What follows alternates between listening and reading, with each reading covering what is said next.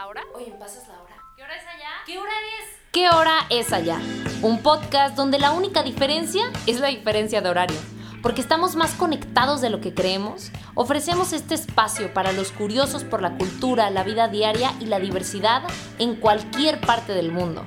Soy Mirella, una emprendedora mexicana de Guadalajara, y junto a Marco, un financiero mexicano viviendo en España, queremos invitarlos a tomar una taza de café o una copita de vino mientras compartimos momentos con personalidades únicas que tienen algo que contar.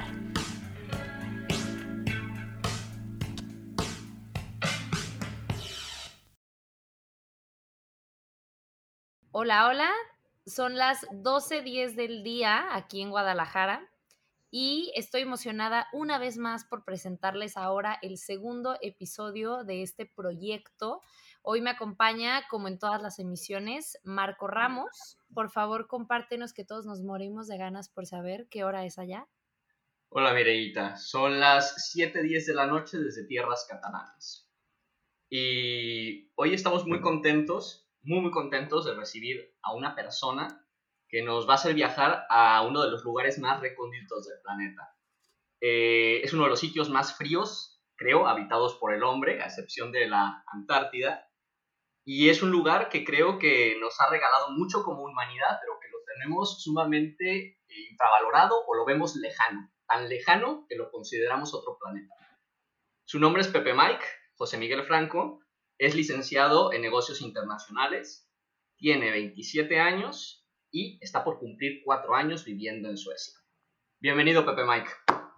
Hola, ¿qué tal? A ver, primero quiero hacer un par de aclaraciones. Uno, mi nombre no es Pepe Mike, así me pusieron ustedes desde que estábamos como en preparatoria. Entonces, no, mi nombre es José Miguel y la gente normalmente me llama o José o Miguel.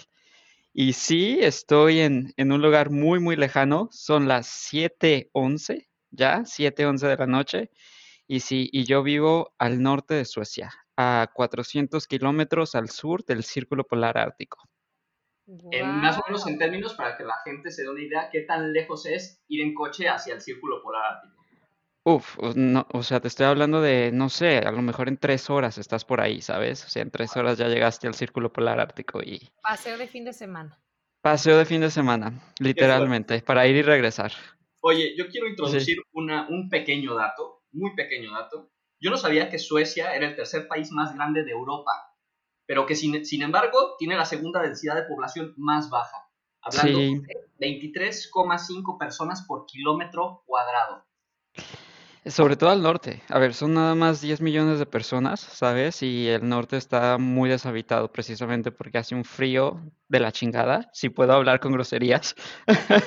y, y, y, hay mucho bosque, entonces sí, es, este, es, es muy grande, eh, todo queda muy lejos, la verdad, todo, todo, todo está muy lejos, pero la verdad es que es muy lindo todo, o sea, estar en medio del bosque es literalmente tener inviernos con el estilo Narnia, ¿sabes?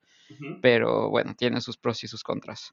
La verdad es bastante diferente a otro planeta a veces. Brutal. Oye, Pepe Mike, yo quería comenzar, este, justo nosotros el interés que tenemos por hablar contigo es dirigirnos hacia el tema de soltar. De eh, nosotros se nos hace muy impresionante cómo ya llevas tanto tiempo viviendo fuera de donde viviste toda tu vida. Y, y pues eh, a mí sí se me hace muy interesante ¿cómo, o sea, cómo tomaste esta decisión de voy a dejar todo atrás? O sea, ya me voy a ir, voy a dejar a mi familia, voy a dejar todo, me voy a quedar, y bueno, no sé si ya sabías que te ibas a quedar allá y de repente fue como que iba, me quedé aquí, me quedé aquí y pues ya, eh, por cómo, ¿cómo llegó ese punto de tu vida? Eso es lo que a mí me interesaría saber. Ups, yo creo que, a, ver, yo cuando yo llegué aquí primero, yo llegué a estudiar, entonces no tuve realmente como la, la oportunidad de decidir si, si iba a llegar o no, simplemente me dijeron, tienes que, te toca irte para allá y vine. Pero en teoría iba a estar por seis meses. Creo que lo que cambió en el de decir, sabes, de seis meses a me voy a quedar, fue, este, pues como lo dices, o sea, fue alguna, una decisión de saber qué es lo que me esperaba, qué es lo que podía obtener como en diferentes lugares y si quería dejar atrás todo para intentar algo nuevo, más allá de estos seis meses. Y creo que la decisión fue simplemente al momento, ¿sabes? Como vamos a intentarlo y vamos a ver qué pasa. Y así fue día tras día y todavía sigue siendo como día tras día de, ¿sabes? Tengo que dejar algo atrás y tengo que tomar día tras día para poder, no sé, vivir este, en un lugar tan diferente, poder enfrentarme al clima, poder enfrentarme como al idioma, poder enfrentarme como a cosas diferentes. Entonces no fue un momento como crítico que haya dicho, ¿sabes qué? Quiero dejar todo atrás, sino fue como un día a la vez. Aunque suene como cliché de terapia, ¿sabes? literalmente fue así. Es cierto, es cierto, es cierto. Como tú bien dijiste, de alguna manera eh, fue algo que creo que no planeaste, que simplemente se fue presentando todos los días. Eh, y tú venías ya de un viaje bastante largo, digamos, por varios países, ¿no? Porque tú sales de Aguascalientes después de graduarte de la universidad, ya trabajabas en ese momento en una empresa automotriz súper importante alemana. ¿Y qué es lo que pasa primero en Aguascalientes, o en el momento en el que te vas? Lo que pasa es que yo creo que siempre quise, como sabes, salir como, como a superarme y sabía que a veces el, salir a superarte, a hacer otras cosas, tienes que, este, no quiero decir abandonar, pero tienes que como a lo mejor cortar como un listón y empezar a hacer cosas nuevas y diferentes, ¿no? Que, que es, lo, que es lo, lo difícil. Y sí, yo primero estuve en Italia, estuve primero en Milán seis meses este, que realmente es un lugar muchísimo más cómodo, mucho más, ¿sabes? Comparado incluso como con México, una ciudad grande, una cultura como muy cálida. Después estuve en Escocia, que bueno, también era muchísima comodidad porque era el idioma inglés, aunque tienen un acento terrible, eh, pero es el idioma inglés, pero, ¿sabes? Es el Reino Unido, es como muy western, hay muchísima, este, estás como identificado a lo mejor de ver, no sé, televisión, etcétera, etcétera. Y después terminar aquí en Suecia, te digo, en un pueblo remoto al norte, este, donde siempre está oscuro y hace frío, ahí sí fue como el momento en el que dices, wow, esto es completo, eh, completamente, completamente diferente y fue cuando fue como llegué aquí, realmente fue como parte de mis estudios y el quedarme, como, como ya lo he dicho, fue parte de, eh, decir, vamos a ver qué pasa, vamos a intentarlo y vamos a ver a dónde me lleva, ¿no? bottom line, creo que podemos, podemos decir, perdón, que eh, tu, tu, cambio no fue dramático ni drástico de un día para otro, sino que se fue como enfriando, ¿no? Alrededor de un año y medio, ¿no? Un año y medio de esos cambios que tuviste de residencia hasta llegar a Unio, que es el lugar donde, donde ahora estás en Suecia, ¿no? Sí, sí, sí, sí. Sí, fue como step by step. Fue step by step y digo, la verdad es que creo que de alguna otra manera mucha gente no lo, no, no lo podría hacer, ¿sabes? O sea, el, eh, creo que cuando sales del país, a lo mejor hay cosas que te gustan mucho y, ¿sabes? Tienes esta fase como de enamoramiento del otro lugar, pero ya quedarte en el otro lugar es cuando empieza a ser como difícil y tener este shock cultural. Sí. E, en estas fases de enamoramiento de las que hablas en cada lugar, es que realmente tus estancias fueron súper cortas, ¿no? O sea, creo que realmente tampoco nunca llegaste a sentir un arraigo mm, muy establecido o muy marcado por un sitio. Esto creo Ay, que... no, no, no, no. Dime. No, no, no, para nada. Literalmente cuando estás pensando cada seis meses en cambiarte como de país y de ciudad, no tienes tiempo de arraigarte ni, ¿sabes? Pero a nada, no tienes tiempo ni siquiera de poner una maceta en tu casa o algo así, no tienes tiempo de hacer nada. O sea, estás, estás pensando, estás llegando a un lugar y ya estás pensando en el siguiente en el que te tienes que mudar. Entonces, sí, no hay arraigo hasta, te digo, hasta el final. Y creo que también fue una de las razones por las que decidí después como, como quedarme aquí, porque dije, bueno, pues ya necesito, o sea, ¿sabes? A lo mejor le voy a dar una oportunidad más. ¿Y, qué, te ¿y qué te hacía no querer poner esa maceta en el, en el cuarto de Milán. O sea, por ejemplo, yo, yo me acuerdo que cuando yo estuve de intercambio, yo me fui de intercambio como cuatro meses a Australia, y yo me acuerdo que en el primer, segundo mes yo ya quería poner así mi calendario en la pared, quería, yo me quería sentir en mi casa, quería hacer mi cuarto mi casa porque si no, sentía que llegaba un cuarto de hotel y no me gustaba. O sea, yo decía, yo quiero que este espacio sea mío, aunque yo sé que me voy a ir, yo, yo quiero que este espacio sea mío porque luego a mí sí me, me, me molestaba sentirme, más bien, no sentirme en mi espacio. Y entonces, eh, por ejemplo, tú traías muy esa mentalidad de me voy a estar moviendo, ¿no? O sea, yo, o sea, como que no me quiero quedar aquí, pero ¿por qué? ¿Por, qué fue ese querer? Eh, no sé si viene de aires de, de, independencia, de aires de quiero seguir conociendo, o, eh, y tal vez yo, mi punto de vista era muy como que a mí me gusta mucho sentirme en casa y me encanta viajar, pero no me gusta tal vez tanto moverme de un lugar a otro, sino cuando me quedo en un lugar, aunque me quede una semana, quiero sentirme, entre comillas, en casa, ¿no? Ah, pues yo creo que, a ver, primero, yo no ponía plantas ni nada porque soy pésimo, todo se me muere. Entonces, tampoco quería, ¿sabes? O sea, la lata de tener que poner algo y después tener que limpiarlo y después ya se me murió y regarlo y demás. Creo que eso era lo primero. Pero lo segundo es que eh, cuando tienes esta, ¿sabes? Por ejemplo, el programa en el que yo estaba de, mis estudios, eh, ¿sabes? No tenía opción, tenía que mudarme. Entonces, para mí era como una parte de estar listo, como de ser, eh, de estar readiness para poder este, cambiar de para poder cambiar de lugar y, y, poder como a veces, la verdad es que es un poco feo porque es marcar como una línea de decir, eh, ¿sabes? No me puedo, I cannot attach, no me puedo este, enrollar o algo así porque sé que me tengo que mover. Creo que cuando tienes un, eh, una, un poder de decisión de que dices, bueno, a lo mejor sí me quiero quedar o a lo mejor me quiero, este, o a lo mejor quiero hacer algo diferente, entonces ya piensas eh, de otra manera, ¿no? De que, ok, ya quiero sentirme en mi espacio, ya quiero sentirme en mi lugar. Pero en ese momento en el que yo estaba, por lo menos, por ejemplo, en, Milán y en Edimburgo, los primeros seis meses que estuve aquí, este, no, no era algo, ¿sabes? No era algo que quería yo hacer como manera de decir, esto es temporal y necesito dejarlo ir y necesito prepararme porque sé que tengo que moverme o porque tengo que hacer algo diferente. Tengo otra pregunta muy interesante. En alguno de estos miles de lugares, ¿no, no te encontraste con esta bueno, con esta duda de, de, oye, creo que, creo que me quiero, creo que aquí sí me gusta. O sea, tal vez, porque sí tenías tú de que no tengo opción, me voy a tener que mover, pero no te pasó que en un punto dijiste, es que aquí sí me quiero quedar. O sea, cañón. Sí, sí, sí, pero normalmente eran los sábados por la noche después de que regresaba de una fiesta. Entonces, entonces no creo que hayan sido momentos válidos para tomar una decisión. Momentos de racionalidad absoluta. Claro. Sí, sí, sí.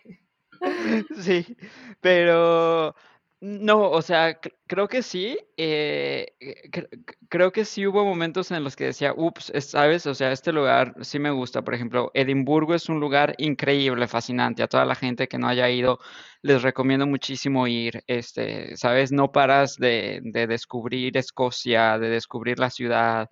Eh, es increíble, ¿sabes? Para vivir. Eh, realmente, realmente es muy lindo pero también yo dentro de, mi mentalidad, yo ya había hecho como un compromiso, ¿sabes? Y yo sabía que tenía que llevar ese compromiso hasta, hasta el final y decía, ok, tengo que terminar esto y cuando termine esto, cuando termine mis estudios, voy a ver qué hago.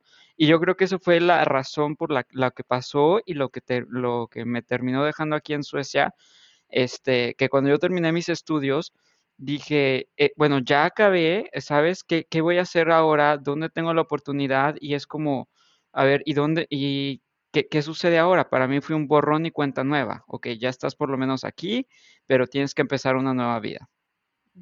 Claro. ya...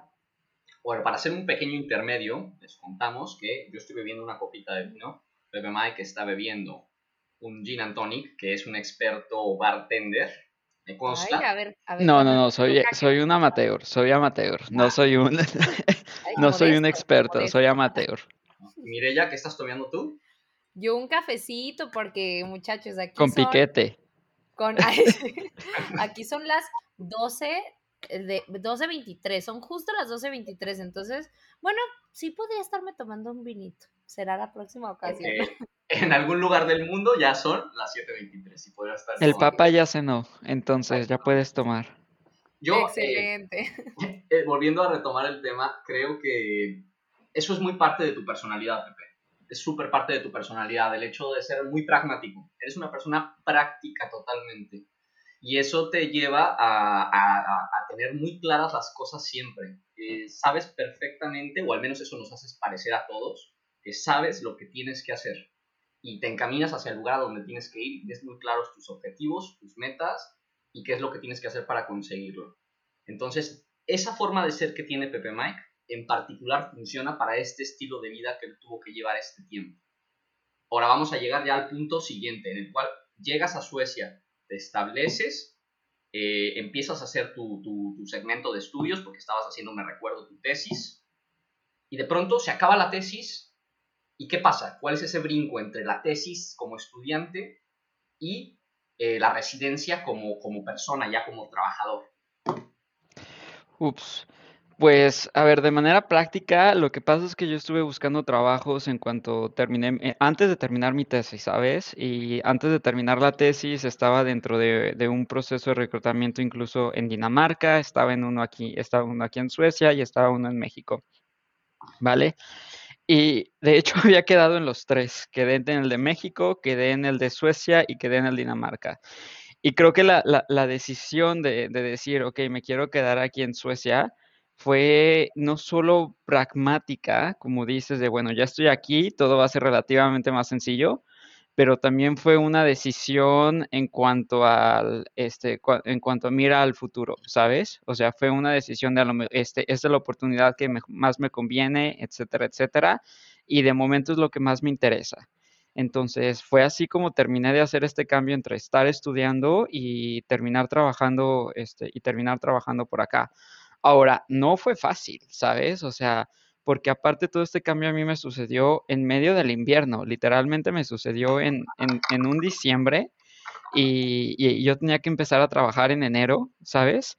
Y, y, lo recuerdo que tenía que mudarme y estábamos a temperaturas de menos 21 grados, entonces tengo que estar mudarme de un departamento a otro.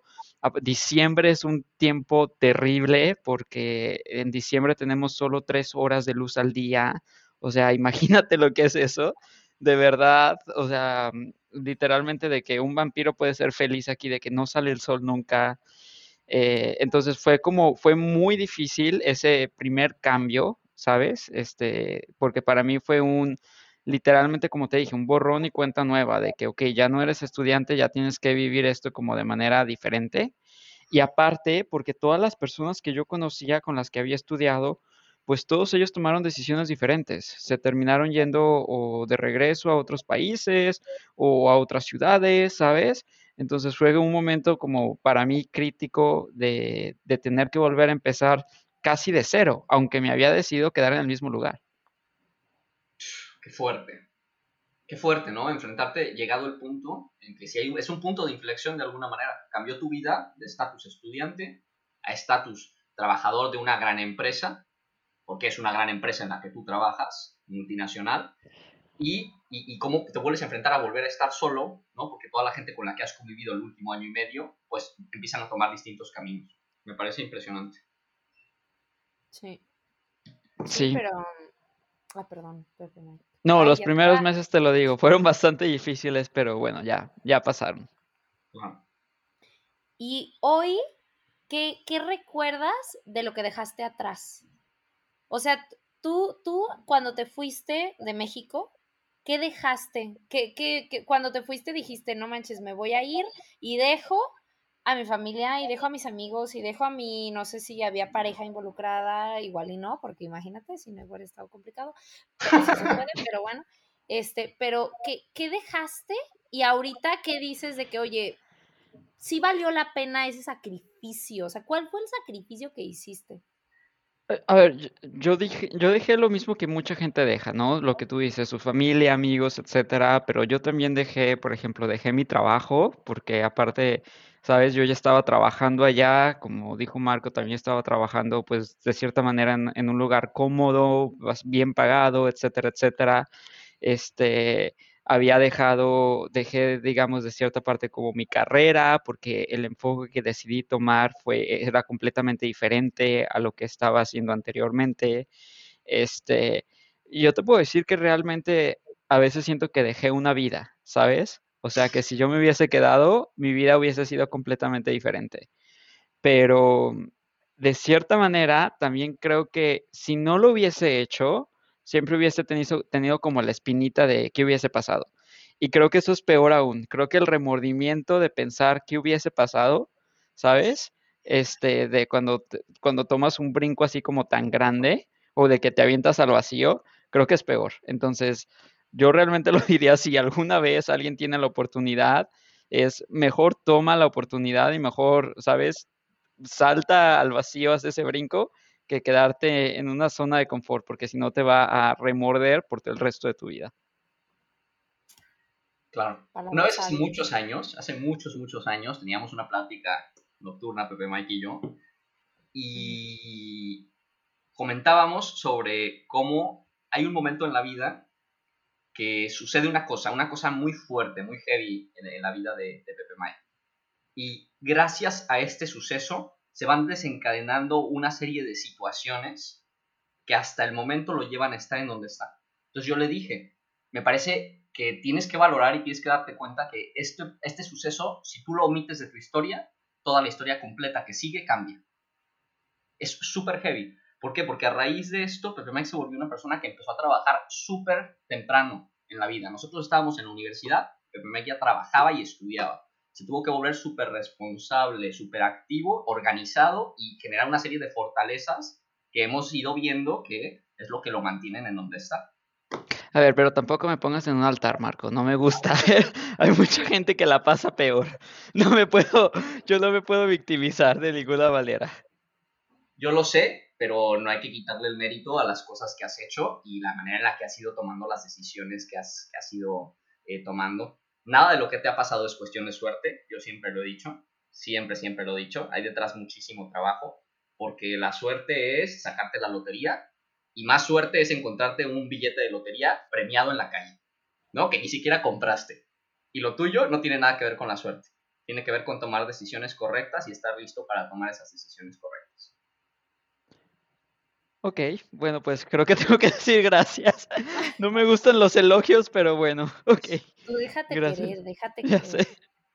Dinos, por favor, eh, cuando, cuando amanece todos los días y estás en esta situación que ya dijiste, con temperaturas que son súper extremas, en una sociedad, y estás introducido en una sociedad que es muy distinta a la que tenemos, eh, con una cultura que es lo opuesto totalmente a lo latino, a lo cálido, a, lo, festivo, ¿no?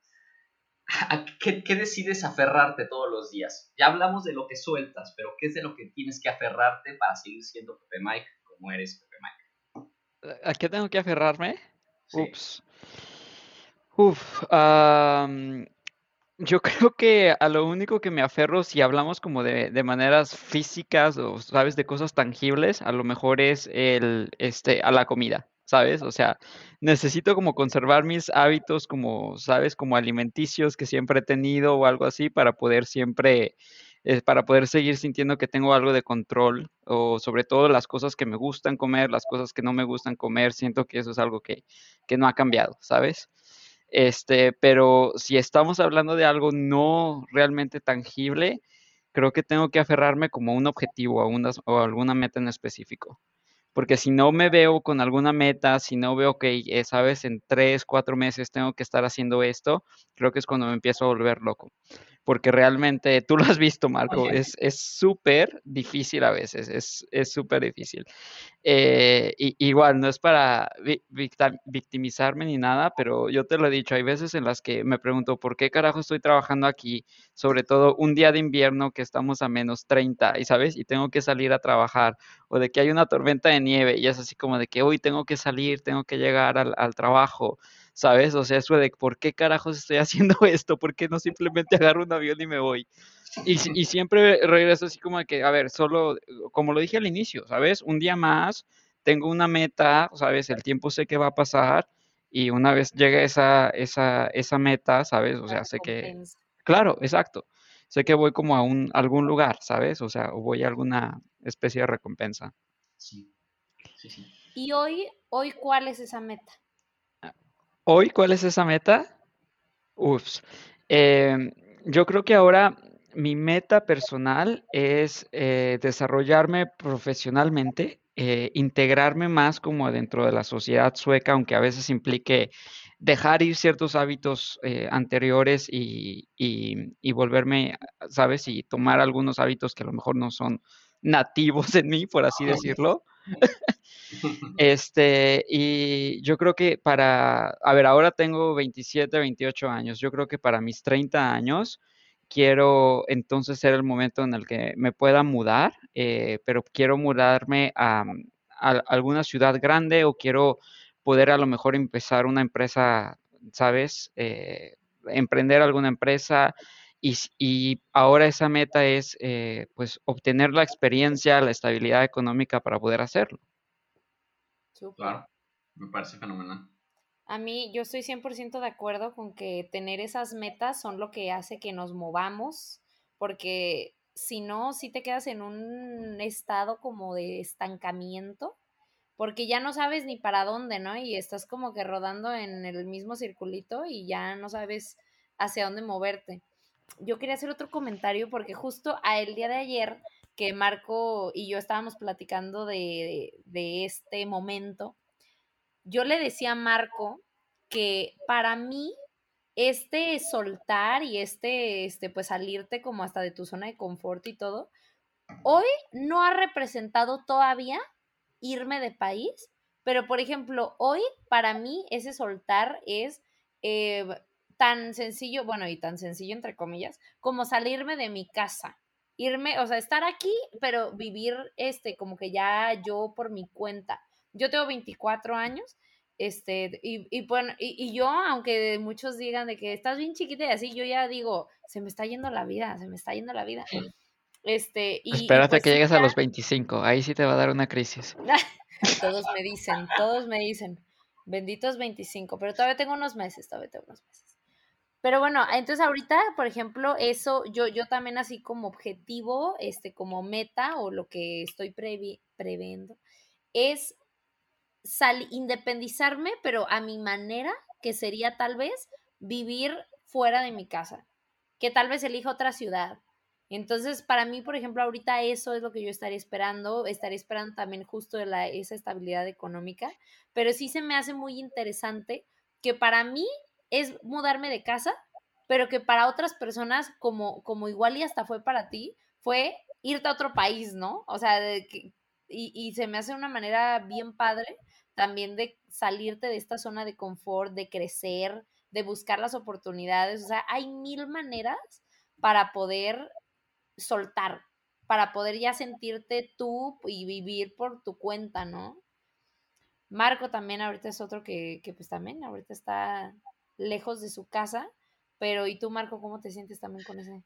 Sí, es, es cierto, pero con la gran diferencia que no estoy en situaciones tan extremas como Pepe Mike. ¿no? De alguna manera, la relación cultural que existe entre México y España es mucho más cercana, ¿no? Mm. La forma en la que nos llevamos, que nos relacionamos, tiene ciertas diferencias, pero es que somos sumamente similares. En cambio, Pepe Mike está introducido como si le hubieran hecho una, eh, eh, una eh, ¿cómo se llama esto? Cuando sacan a una persona de los aliens, una... abducción. Una abducción alien y lo llevaron a un planeta totalmente distinto. Eso es, un hecho, ¿no? Es que a veces sí son muy raros, sí. Sí, sí, sí. Yo me siento súper socially awkward en muchas, muchas ocasiones. Yo es así de que tengo que preguntar. Yo tengo que preguntar, oye, ¿qué pasa en estos casos? Porque no, no entiendo. A ver, esto es interesante. Como, a ver, platícanos una situación que te haya pasado que en verdad no hayas sabido qué hacer y que hayas tenido que preguntar. ¿Qué? Pues, por ejemplo, en, en los casos de mm, una compañera mía del trabajo me invitó a su boda, este, hace cierto tiempo, ¿no? Y yo no sabía qué hacer, yo no sabía si tenía que comprar regalo, si no tenía que comprar regalo, si tenía que vestirme de cierta forma o si no tenía que vestirme de cierta forma, porque yo estoy acostumbrado a que la invitación te llega con todo, ¿no? Y te dice, no, niños, y a tal hora, y esto y lo otro. No, y aquí, o sea, absolutamente nada, la gente iba como ¿sabes? O sea, vestida a veces como si fueran a, al súper. Eh, entonces, realmente, o sea, esa era una situación para mí totalmente socially awkward, porque no quería ser extraño ante la, ¿sabes? En, la boda o en la fiesta, comportarme de manera extraño. también me ha pasado muchas veces en el trabajo, ¿sabes? O sea, de que alguien se enferma y, y, empiezan a decir de que, eh, no, tal persona está enferma y yo me pregunto, ok, ¿y, y luego nosotros qué hacemos? ¿Hay que mandarle flores? ¿Hay que hacer algo en específico? O sea, de verdad ha habido ocasiones hasta, hasta realmente chistosas, de verdad. De que me, me ven y me dicen, es como si fuera un niño al que le tienen que introducir a la sociedad totalmente. Ay, pero qué interesante. O sea, ya, y, y si has, o sea, tú eso, eso ha provocado que tú cambies como que tu manera también de ser, o tú dices de que no, pues yo sigo siendo yo y pues ya de repente ahí pues hago mi esfuerzo. No, no, yo creo que, o sea, sabes, este, eh, eh, como dice el dicho en inglés, when in Rome do as Romans, ¿cómo, se, cómo es en español? A donde fueses haz lo que vieres, ¿no? Creo que, creo que es así. ¿Sabes? No, yo creo que es una cuestión de respeto, en la que sí hay que, como, como emigrantes, sí hay que adaptarse, ¿sabes? Y hay que respetar su cultura lo más posible y hay que tratar de integrarse. Y obviamente hay ciertas cosas que jamás voy a estar a lo mejor de acuerdo en el fondo de mí, ¿sabes? Y, tengo un ejemplo muy claro. Eh, por ejemplo, estuve tomando unas clases de, manejo para aprender a manejar a la sueca. Y bueno, yo perfecto, pasé todas las, ¿sabes? O sea, pude respetar todos los señalamientos y todo eso. Y mi instructor estaba de que se le salía el corazón porque decía, es que tú no manejas eco-friendly. Parece que tú quieres matar el, el ambiente con la manera en la que manejas. Y yo me pregunto, pero a ver, Ecofriendly, ¿cómo? Son 10 millones de personas y hay un billón en China. Los que contaminan son los chinos. Ustedes tranquilos. Pero, ¿sabes? O sea, hay ciertas cosas que nunca voy a estar a lo mejor completamente de acuerdo o integrado, pero creo que el respeto es clave. Siempre, ¿sabes? O sea, poder estar, eh, darles ese respeto y decir, a que, ¿sabes? Estoy en otro lugar, a lo mejor tengo que adaptar la forma en la que soy. Claro. Yo te voy a decir una cosa que creo que me lo hemos comentado alguna vez tú y yo la tolerancia también a la frustración de, naciones en general, para no decir los suecos eh, específicamente, de naciones desarrolladas, es muy pequeñita. Muy, muy, muy, muy pequeñita. Entonces se frustran con un problema minúsculo. Y esto es algo que nosotros, que venimos de sociedades con muchísimos más conflictos o con muchísimos más problemas que nos rodean, le damos una dimensión completamente diferente a las cosas, ¿no? A la magnitud de los problemas. ¿Tienes alguna experiencia chusca que nos quieras contar de alguien que se ahogó en un vaso de agua con un problema estúpido? Sí, la verdad es que están súper mimados. O sea, ¿sabes? O sea, he conocido gente que se frustra porque el autobús está llegando dos minutos después de lo que está marcando el contador, ¿sabes? De que dice que ya llega el autobús o cosas así. Y tú te quedas así a ver, relax, va a llegar cuando tenga que llegar. No, no hay ningún problema. ¿Sabes? Eh, pero es así. Qué diferente eso, cómo lo vivimos, pero es que también es de la cultura de la que venimos nosotros. O sea, nosotros estamos ya acostumbrados a cierta mm, falta de puntualidad, tal vez, a ciertas, este, como maneras de ser, de comportarnos, que hacen que igual y para nosotros eso sea como que, oye, o sea, no, no, no tendríamos por qué estarnos molestando por eso, pero siento que también estando en lugares donde se acostumbra que sea así, sí te sacas de onda. Porque si dices, oye, qué raro, esto ya no entra en mi normalidad, ¿no? Para ellos. Pero a ver, o sea, no, no, ¿sabes? Nadie, ni nosotros estamos bien y ellos están mal. Claro que ellos están correctos dentro de, de su, de su cultura, de su sociedad. Y hay cosas muy, muy buenas. ¿Quién no quisiera tener ese sistema de puntualidad, sabes? O sea, todos, ¿sabes? ¿Quién no quisiera que todos nuestros problemas fueran así de minúsculos? Entonces, creo que realmente tienen muchísimas cosas buenas, la verdad tienen hay muchísimas cosas que envidiarles de la forma en la que trabajan, en la que tienen su work-life balance, este, sabes, gobierno, sistemas de salud, transparencia, etcétera, etcétera, pero hay muchas otras cosas que realmente dices, hazme el bendito favor. de que no, por favor. hay muchas cosas que aprenderles. Este tema de la transparencia es una de las cosas más, más, más cañonas que creo que nos falta muchísimo en América Latina. Eh, esa, esa abertura, apertura, abertura que existe tanto en el gobierno como en las empresas para que inclusive puedas conocer el sueldo de tus colegas, ¿no? Y que conozcas cómo está compuesto el gasto público y de qué manera se están invirtiendo tus impuestos, a mí me parece impresionante, impresionante. Pepe Mike, em, ¿qué creías que necesitabas en tu vida? ¿Qué sentías que era absolutamente tuyo antes de vivir en Suecia y de experimentar todo lo que has experimentado? Y te has dado cuenta que no era tan importante. Te has dado cuenta que realmente no tenía tanta importancia como tú creías y que podías vivir sin ello. Ups, ok, ups. Yo creo que... Uf, esa es una pregunta muy difícil. ¿Qué creía que era muy importante para mí que no podía vivir y que me he dado cuenta que, puede, que puedo vivir sin ello? Yo creo que lo primero, o sea, si estamos hablando igual de alguna cosa tangible, yo creo que podría decir que, sabes, como un coche o un auto. O sea, sabes, siento que eso, por ejemplo, en México es, eh, hablando de algo tangible, no puedes vivir a veces sin él o piensas que es muy difícil cómo va a limitar tu movimiento y todo eso. Y cuando no lo tienes, te das cuenta de que no, de que tienes muchas otras alternativas como para poderte mover, transportar. Mm. Y, y siento que algo intangible, este, siento que de cierta manera como ¿sabes? Como orgullo o, o, conocimiento, como de que, ay, yo, sé cómo hacer esto, yo sé cómo hacer lo otro.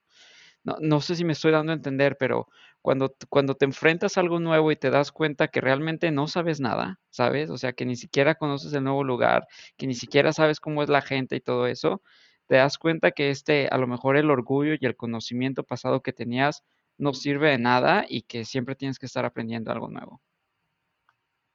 Totalmente. Súper bien. En, relación a las personas que nos rodean, creo que también te ha servido y a mí también me ha servido para darme cuenta quiénes realmente impactan y son vitales en tu vida y quiénes están ahí más por costumbre, ¿no?